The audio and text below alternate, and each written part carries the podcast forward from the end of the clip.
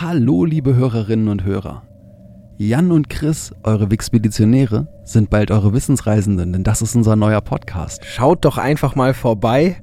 Ihr findet uns in eurer Podcast-App unter Wissensreisende und dann könnt ihr uns auch weiter zuhören und wir sehen uns sicher dort. Und jetzt viel Spaß mit der nächsten Folge Wixpedition. Wenn ihr schon immer wissen wolltet, wie man in Berlin sieben gusseiserne Platten nennt, wie schiere Gewalt Inseln gebiert und warum man schlechte Winde lieber im Sack lassen sollte, dann seid ihr hier genau richtig.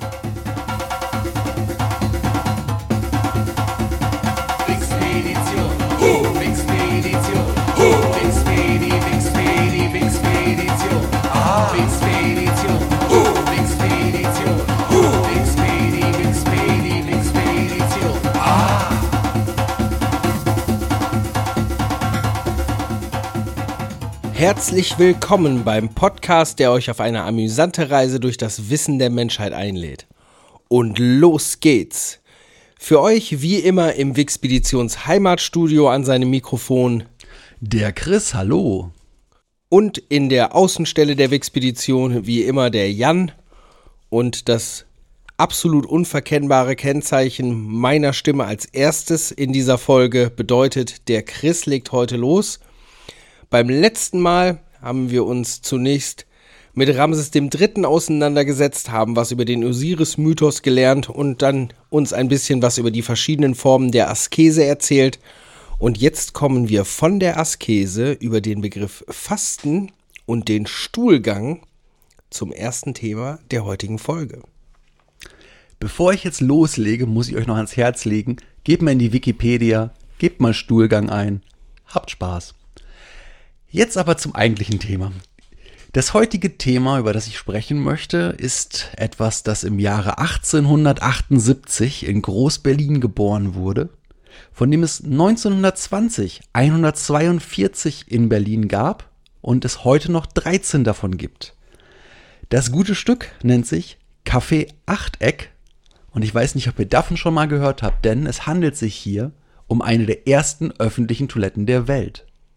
Das Café Achteck ist eine Das der Café ersten öffentlichen Toiletten der Welt. Ganz genau.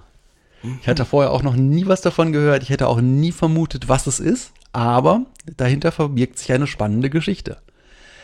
Das Ganze beginnt, wie gesagt, im Jahr 1878. Da hat der Stadtbaurat, den es damals gab, der Karl Theodor Rosspatt, einen Entwurf präsentiert. Und zwar einen Entwurf für eine sogenannte öffentliche Bedürfnisanstalt. Ja, dieser Entwurf zeigte ein grünes, aus Gusseisenplatten zusammengesetztes, achteckiges Häuschen. Dieses Häuschen bekam aufgrund der Form auch ganz schnell einen Spitznamen, nämlich Kaffee Achteck. Das liegt ja auch nahe. Ja, diese Konstruktion muss man sich so vorstellen, man nimmt dieses, diesen achteckigen Grundriss, dann stellt man sieben Platten hin und hat da, wo die achte stehen würde, eine Lücke, denn man braucht ja auch einen Eingang da rein. Und dann nimmt man außen noch drei bis vier weitere Platten und baut dann einen, eine, einen Sichtschutz, der den Eingang verdeckt. So, diese Platten muss man sich vorstellen, das sind so diese klassischen gusseisernen Platten, die schöne Ornamente drauf haben, die sehr dekorativ aussehen. Und diese Farbe Grün ist auch tatsächlich einfach nur ein praktischer Grund. Ich dachte immer, dass es vielleicht dann damit zu tun hat, dass die besonders nicht auffallen im Stadtbild und so weiter. Aber nein, schlicht und ergreifend, dieses Grün ist sehr UV-beständig und leicht zu reinigen. So, jetzt überlegt man sich gut, wie groß mag so ein Ding sein und wie sieht's da drinnen aus? Und da muss ich sagen, es ist auf jeden Fall deutlich kleiner, als man sich das als erstes so vorstellt bei einer öffentlichen Toilette. Denn es gibt da drin nur sieben Stehplätze. Dementsprechend ist das Ganze auch ausschließlich für Männer gedacht und ist ziemlich klein. Und öffentliche Toiletten für Damen gab es dann in Berlin auch tatsächlich erst um 1900. Also es hat ganze 22 Jahre gedauert, bis man das Gefühl hatte, dass auch Frauen eventuell mal ein Bedürfnis haben, dass sie in der Öffentlichkeit oder unter Ausschluss der Öffentlichkeit draußen, nein, das klingt jetzt auch falsch, du weißt, was ich meine und ihr da draußen sicherlich auch, also dass Damen auch eine Möglichkeit bekamen, eine öffentliche Toilette zu nutzen. Also das, was mir jetzt als allererstes auffällt, ist, du sagst mir, die Grundversion des Café Achteck war auf gut Deutsch nur fürs Urinieren, Ganz genau, richtig. aber du bist auf das Café Achteck gekommen über den Link aus dem Artikel Stuhlgang. Ganz genau. Weil es dort auch wieder verschiedene Möglichkeiten gab von, von Bedürfniseinstellungen. Du hast vollkommen recht. Das ist schon ein gewisses Paradoxon, was wir hier gerade gefunden haben. Die Wikipedia. Endlose Möglichkeiten. Immer wieder für eine Überraschung gut. ja, Linkskipping kann auch so seine spaßigen Seiten haben. Jedenfalls kommen wir mal zu der Herstellung von dem ganzen Ding. Also wie ich schon gesagt hatte, es ist Gusseisen. Der Hersteller dieser Kaffee-Achteck-Geräte äh, war die Berliner Eisengießerei. Und das war damals ein echter Großbetrieb und der war auch im Stadtbild absolut nicht zu übersehen, denn ähm, viele Brücken und Bahnhöfe der Ära äh, sind ebenfalls von der Berliner Eisengießerei gemacht worden und dementsprechend wurde im Endeffekt damals das gesamte Stadtbild von Berlin von diesem Unternehmen ähm, beeinflusst und, und auch gerade geprägt. Außerdem war die Berliner Eisengießerei in ihrer Zeit dafür bekannt, besonders kunstvoll verzierte Maschinenteile und Ofenplatten zu machen. Ja, das war damals ja wirklich noch toll, dass so Maschinen und, und öffentliche Dinge und so weiter ja nicht einfach nur ihrer Funktion nachgebaut waren, sondern dass man damals sehr viel mit Ornamenten gebaut hat, dass damals einfach noch mehr Material genutzt wurde, als unbedingt nötig war. Und das ist eigentlich schade, dass es dann so verloren gegangen ist. Jedenfalls habe ich ja gerade schon gesagt, auch Ofenplatten wurden von diesem Unternehmen gemacht. Und ähm, ganz interessant ist, dass dann letztendlich eine dieser reich verzierten Ofenplatten die Vorlage war für die Platten des Kaffee 8 Da wurde also schlicht und ergreifend recycelt. Ja. So. Warum was Neues erfinden, wenn man es schon hat? Äh, Ganz genau. Und war wahrscheinlich auch damals so das klassische Ding von, wir brauchen ganz schnell mal so ein Muster. Ähm, was passt ungefähr von der Größe? Lass uns die Gussform nehmen und äh, auf geht's. Beziehungsweise, das sind ja immer positive bei, bei Gusseisen. Das wird ja in Sand gegossen. Dementsprechend brauchst du eigentlich nur eine Ofenplatte zu nehmen, die irgendwo reinzudrücken, ein paar Füße noch dran zu klöppeln und dann kannst du das Ganze schon gießen. Jedenfalls gab es vor der Aufstellung dieser ersten öffentlichen Toiletten bei den Berlinern ein geflügeltes Wort. Ja, und das äh, zeigte den Notstand, den es davor gab, schon ganz gut. Es war nämlich, ach, macht doch für unsere Pinkelei bitte einen Winkel frei. So, sie wurden, sie wurden erhört, wie man dann eben auch wusste. Und es war vorher halt wirklich ein Problem, weil man muss sich das vorstellen, damals in Berlin waren schon sehr, sehr, sehr viele Einwohner und es gab durchaus auch schon Nachtleben. Es gab schon so Biergärten, Lauben, wo Leute rausgegangen sind auf Ausflüge und gerade auch viel, wo dann eben noch nicht wie heute in jedem Restaurant unbedingt eine Toilette war. Dementsprechend war das ein Problem, seine Notdurft zu verrichten und dementsprechend kann man sich schon vorstellen, dass so manche dunkle Ecke sicherlich ein Ort war, wo man sehr ungern sich aufgehalten hat, weil es schlicht und ergreifend gestunken hat und widerlich war. So. Ich habe vorhin ja schon mal gesagt, dass es sich um eine der ersten öffentlichen Toiletten handelt. Es gibt aber tatsächlich auch einen Vorläufer. Den gab es um 1870 ungefähr. Und auch der hatte so einen schönen Namen. Das war nämlich der Madai-Tempel. Ja, klingt sehr exotisch.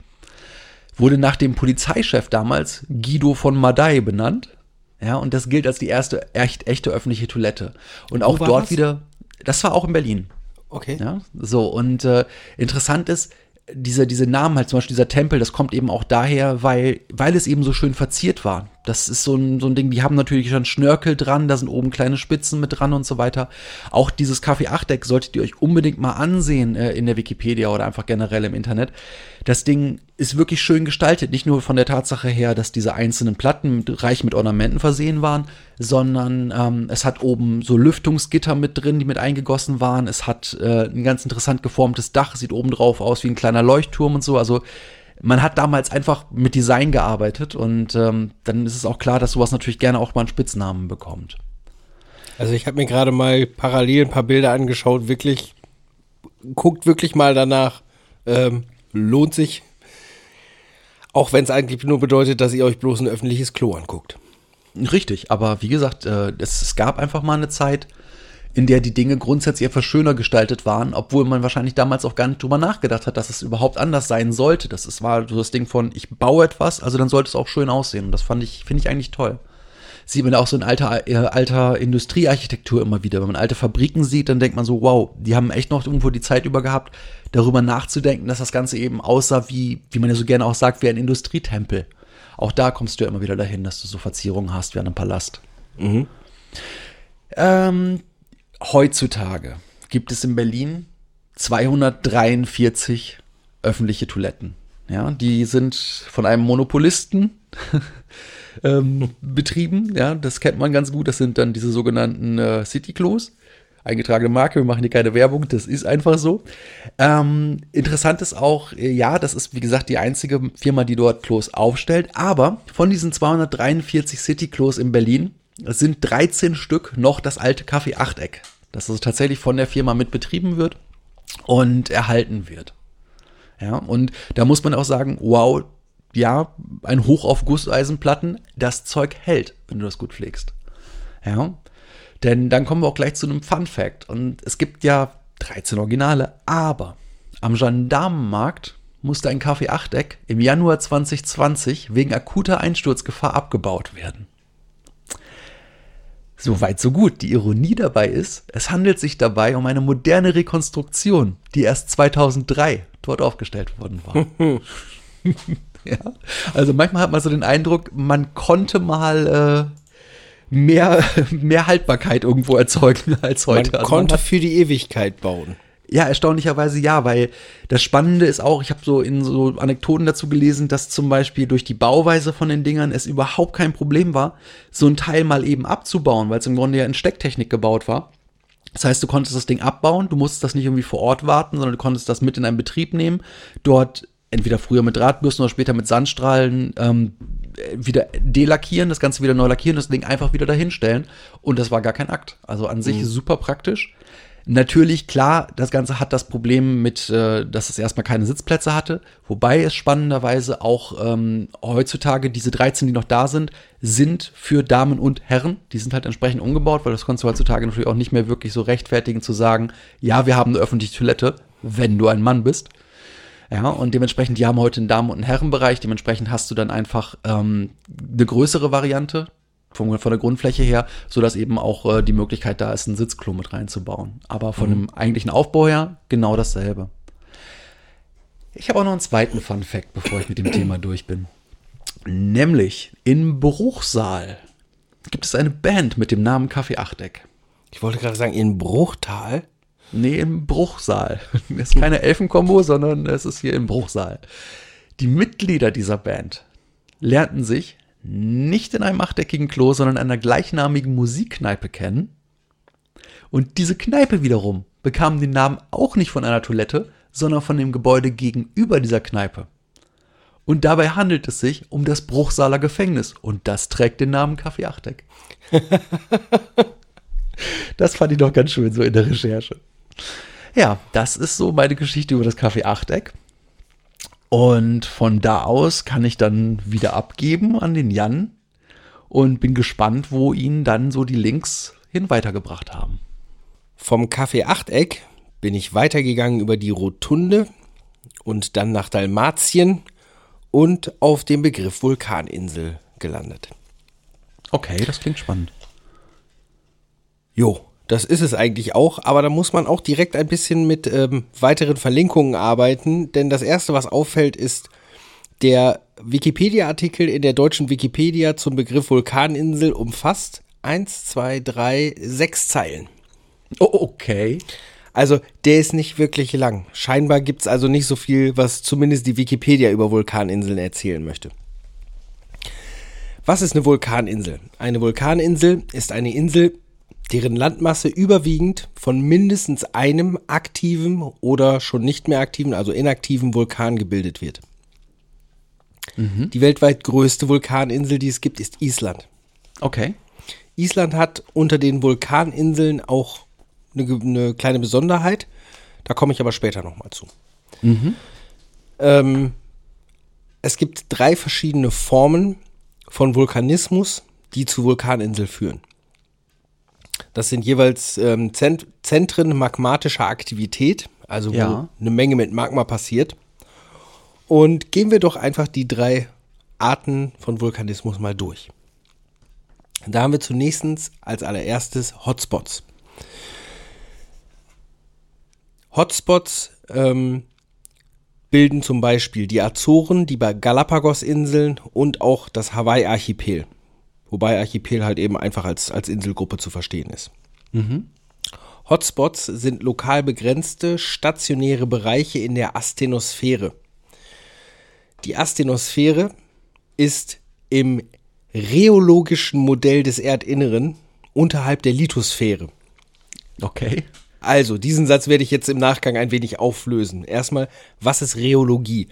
Rheologie ist die Fließkunde, also die Wissenschaft, die sich mit Verformungs- und Fließverhalten von Materie beschäftigt.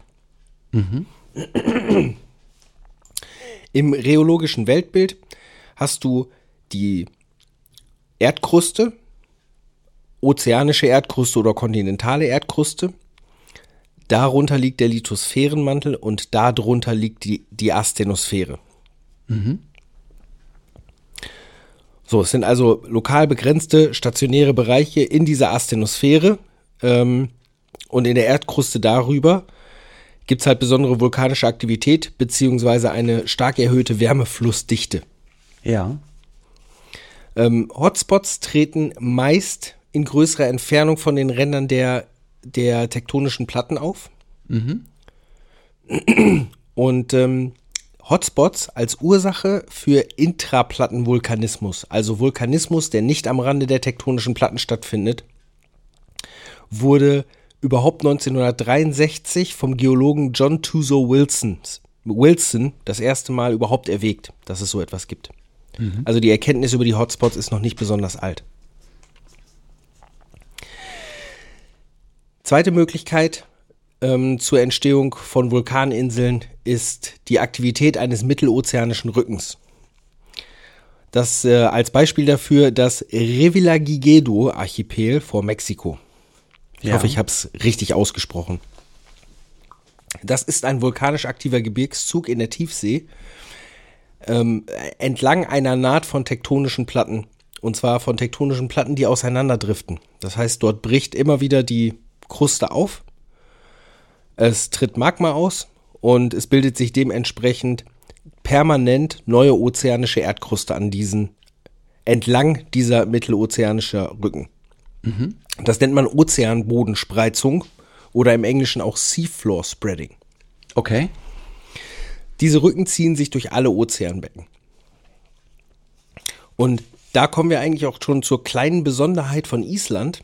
Island kombiniert nämlich sowohl einen Hotspot als auch einen mittelozeanischen Rücken. Und ist möglicherweise auch durch diese Kombination eben die größte Vulkaninsel, die wir auf der Welt haben. Das erklärt dann auch, warum die, warum die so im, im, gefühlt im Nichts ist. Ne? Das ist ja doch eine relativ große Landmasse, die so in einem Bereich ist, wo eigentlich sonst gar nichts ist. Ja. Die dritte Möglichkeit ist die sogenannte Subduktion. Und wenn man jetzt sich denkt, okay, es gibt eine bestimmte vulkanische Aktivität an den Stellen, wo Platten auseinanderdriften, dann kann man sich auch sehr schnell daraus überlegen, alles klar, dann wird wahrscheinlich auch irgendwo da was passieren, wo sie dann nicht mehr auseinanderdriften, weil wenn irgendwo Platten auseinanderdriften, dann müssen sie auch irgendwo an irgendeiner anderen Stelle ineinander driften. Ähm, ein Beispiel hierfür zum Beispiel sind die Liparischen Inseln. Ähm, eine, also die Subduktion bezeichnet das Abtauchen einer ozeanischen Lithosphäre, nochmal zur Erinnerung, ist direkt unter der ozeanischen Erdkruste, am Rand einer tektonischen Platte, ähm, weil sie auf eine andere auftrifft. Also zwei Platten treffen aufeinander, eine davon sinkt ab und eine geht über die andere Ja. drüber. Das gibt es auch im Bereich Ozean-Ozean. Also das muss nicht immer mit einer Landmasse sein, aber dort entstehen potenziell auch Vul- Vulkaninseln. Und das einfach nur als kleiner Überblick dazu, was ist eine Vulkaninsel und welche drei Möglichkeiten gibt es, wo sie herkommen. Als ich mir die verschiedenen Themen ange oder die verschiedenen Begründungen für Vulkaninseln angeguckt habe, die Hotspots oder auch die Subduktion, habe ich schon gedacht, es wäre jetzt dann wiederum gar nicht so schlecht, wenn wir jetzt einen Geologen bei uns in der Runde hätten, der uns sicherlich noch wesentlich mehr und detaillierter erklären könnte, was im Einzelnen genau passiert und was diese verschiedenen ähm, verschiedenen Sphären in der in diesem rheologischen Bild des Erdinneren bedeuten. Aber dazu bräuchten wir wahrscheinlich wirklich dann einen Studierten, den wir hiermit auch herzlich gerne einladen. Richtig. Ja, also zu Vulkaninseln fällt mir noch ein, mh, hier die äh, Kanaren. Ich hatte mal vor Jahren das Glück, viele von den Kanarischen Inseln mir ansehen zu können. Und ähm, da hast du ja auch so dieses Ding, dass die eben auch dadurch, dass die äh, afrikanische Platte sich dort bewegt, das Ding, dass die alle nacheinander im Grunde entstanden sind. Du hast ja Fuerteventura, Lanzarote, dann hast du Gran Canaria, La Gomera, dann kommt La Palma und El Hierro. Und ähm, dazwischen sind halt mh, 20 Millionen Jahre im Grunde. Und du kannst halt eben sehen, wenn du die Inseln so abfährst, was Erosion mit so Inseln macht und wie das so weitergeht. Das ist echt erstaunlich. Das ist wie so ein, wie so ein Schaukasten. Das ist im Grunde wie, wie in ein großes äh, Terrarium reinzuschauen, weil das so, so unglaublich wie, wie eine Leerlandschaft gebaut ist. Das ist Wahnsinn. Das, es geht von Inseln, die so richtig grün und fast schon dschungelartig sind, bis hin zu Inseln, wo halt einfach gar nichts mehr ist, wo du das Gefühl hast, von du bist jetzt auf dem Mars. Und das ist super spannend. Ich habe es mir gerade mal aufgerufen, ähm, die Kanarischen Inseln, Ja. da geht's um diesen Intraplattenvulkanismus und ähm, da unter den Kanaren liegt ein Hotspot. Und Ja. das ist die Ursache für diese Inseln. Genau, und wenn ich das richtig in, in Erinnerung habe, ist das sogar so, dass quasi dieser Hotspot ähm, fix steht, die Platte sich aber verschiebt und deswegen halt immer wieder dieser selbe Hotspot äh, an einem neuen Punkt auf der Platte eine neue Insel entstehen lässt oder entstehen lassen hatte. Also die letzte Genau. ist ja schon vor 1,2 Millionen Jahren entstanden. Diese, diese Hotspots sind stationär. Ja, das alleine ist ja schon irre, sich das so vorzustellen, dass du im Grunde einen Bereich in der Erde hast, der fix bleibt, während da drüber auch wiederum die Platten driften. Genau. Ja, also das ist schon äh, auf jeden Fall eine super spannende Nummer. Ja, schön. Das war also das Thema Vulkaninsel. Dann gucke ich mal, wie ich da weitergekommen bin von der Vulkaninsel aus. Nämlich von Vulkan Vulkaninsel aus ging es zur Insel Stromboli. Dann ging es zum Thema Metropolitanstadt Messina. Und von da aus zu Aiolos. So, Aiolos. somit haben wir es wieder geschafft, in die Mythen- und Sagenwelt zu gehen, denn Aiolos ist der griechische Gott der Winde. Ja, und nachdem wir in letzter Zeit sehr viel Ägypten hatten, ist es eigentlich sehr schön, jetzt mal in die Sagenwelt der alten Griechen einzutauchen, denn ähm, wie viele wissen, ist das ein, schier, ein schier unerschöpflicher Quell äh, interessanter Geschichten, interessanter Mythen. Der Aiolos, wie schon gesagt, griechischer Gott der Winde, wird auch Aeol genannt, nicht mit AOL zu verwechseln, sondern Äol. Er hat eine Gattin, die ihm zugewiesen ist. Das ist Eos. Eos ist die Göttin der Morgenröte. Und äh, der Aiolos wurde von Zeus als Herrscher über die Winde eingesetzt. Na, was waren die vier Winde in der griechischen Sage? Hm? Irgendjemand? Irgendjemand? Gut, Niemand der Anwesenden meldet sich. nein, dann werde ich das wohl selber sagen müssen. Es ist der Nordwind mit dem Namen Boreas. Es ist der Ostwind mit dem Namen Euros. Es ist der Westwind mit dem Namen Zephyros. Und es ist der Südwind mit dem Namen Notos. Und ja, ich werde da später drauf zurückkommen. Ich hoffe, du hast dir das gut gemerkt. Habe ich nicht. Ja, schauen wir mal. Also, gehen wir mal auf diese Sagengestalt ein. Der nette Kollege wohnt mit seiner Gattin und seinen zwölf Kindern, das sind sechs Söhne und sechs Töchter, auf einer schwimmenden Insel mit dem Namen Aiola. Diese Insel wurde schon, da wurde schon in der Antike versucht festzumachen, wo die sich wohl befindet. Zumal ich da wiederum sagen muss, das ist eigentlich auch komisch, da einen fixen Ort anzunehmen. Immerhin handelt es sich um eine schwimmende Insel, aber mal fernab davon. Jedenfalls wurde schon Das in sollte der mal Antike, reologisch analysiert werden. ja, richtig. Jetzt, wenn wir dann wir gleich wissen, mal, was die Reologie ist. genau, wir sollten vielleicht auch mal einen Geologen befragen, was er zu dem Thema schwimmende Insel sagen kann. Genau. Richtig. Auf jeden Fall ähm, wurde schon in der Antike vermutet, dass es sich um eine der äolischen Inseln vermutet. Ich meine, das liegt natürlich auch nahe bei Aiolos. Da kommt nämlich auch der Name letztendlich her. Nichtsdestotrotz wird in der modernen Forschung von etwas anderem ausgegangen. Ähm, da fragt man sich auch moderne Forschung, Moment mal, sage Forschung, warum? Ganz klar, weil bis heute Leute davon fasziniert sind, nach Orten aus Homers Odyssee zu suchen. So, und heute sagt die moderne Forschung, dass wahrscheinlich diese Insel dann eher die Insel Ustica oder Malta ist. Es wird ja immer wieder versucht, so die, die Odyssee ähm, quasi auf einer Karte nachzuzeichnen, was für Inseln es gewesen sein müssen.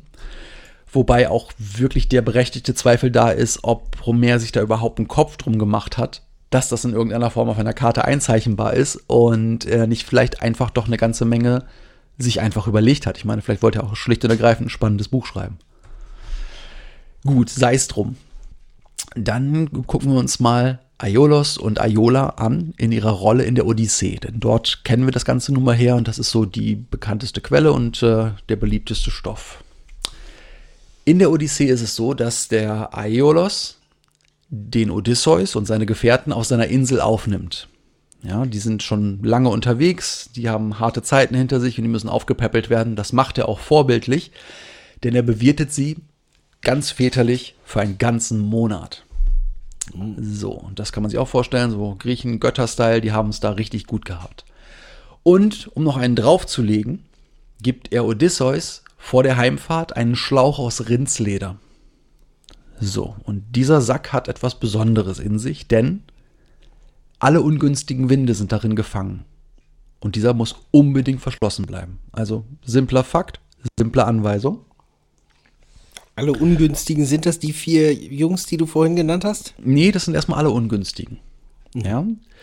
Ähm, das weiß ich auch nicht, ob es wirklich alle drei anderen sind, denn er holt noch einen weiteren Wind herbei. Und zwar für die Heimfahrt lässt Aiolos günstige Westwinde wehen.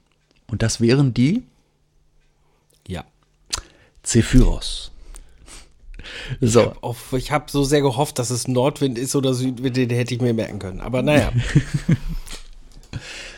Jedenfalls, wie das halt in so einer alten Sage so sein muss, wohl, kommen die Jungs gut voran. Sie sind schon fast in Ithaka, es ist alles gut. Sie denken, hey, prima.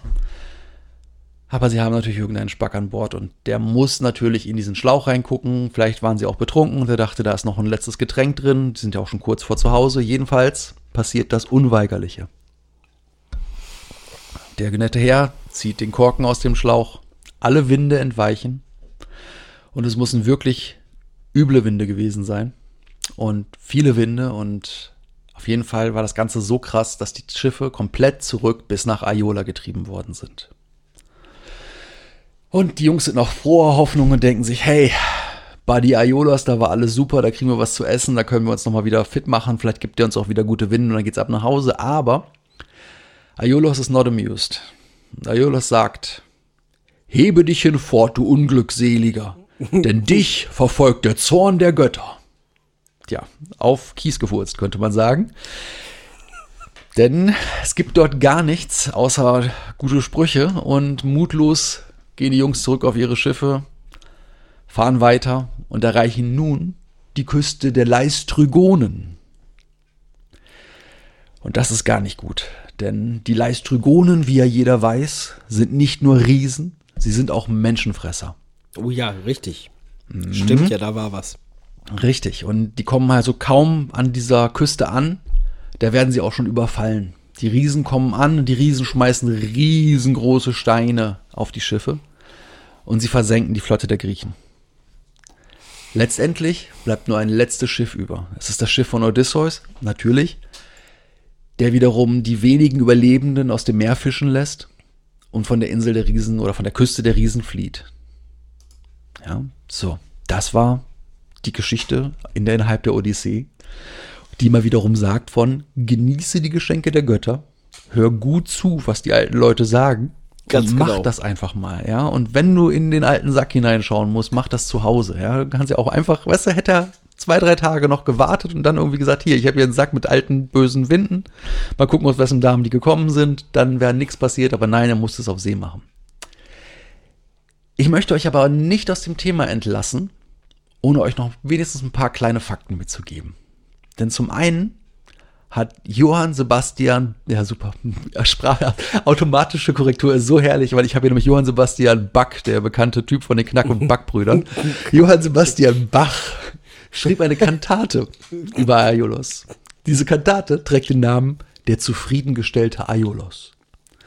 Da würde mich mal interessieren, war er zufrieden, als die Leute aufgebrochen sind und er sie schön bewirtet hat, oder war er zufrieden, als er den Säcken einfach gesagt hat, so, Jetzt habt ihr den Major Diss, seht zu, wie er nach Hause kommt. Dann gibt es in der Antarktis sowohl den Mount Aeolos als auch den Gebirgskamm Aeolos Ridge. Ja, also und dort hat er gleich zwei Landmarken bekommen. Dann kommt aber so eigentlich die wirklich abstruseste Geschichte dabei, denn wie so häufig in der griechischen Mythologie gibt es auch viele Verwicklungen. Und in der griechischen Mythologie gibt es neben dem Gott Aiolos auch den König Aiolos. Ah. So, und das Spannende an König Aiolos ist, dass der wiederum ein Vorfahre des Odysseus war. Denkt mal drüber nach. Ja, das war meine kleine Abhandlung über einen großen griechischen Gott. Und äh, das ist sicherlich nicht das letzte Mal, dass wir bei den Griechen vorbeischauen, denn äh, die haben uns ja nun wirklich maßgeblich in, an vielen Stellen beeinflusst und eigentlich auch alle großen Kulturen danach immer wieder gut berührt. Die alten Griechen sind wahrscheinlich ein Thema, wenn wir es einigermaßen drauf anlegen und uns absprechen, kommen wir immer binnen, binnen ein paar Links auch wieder zu den Griechen zurück.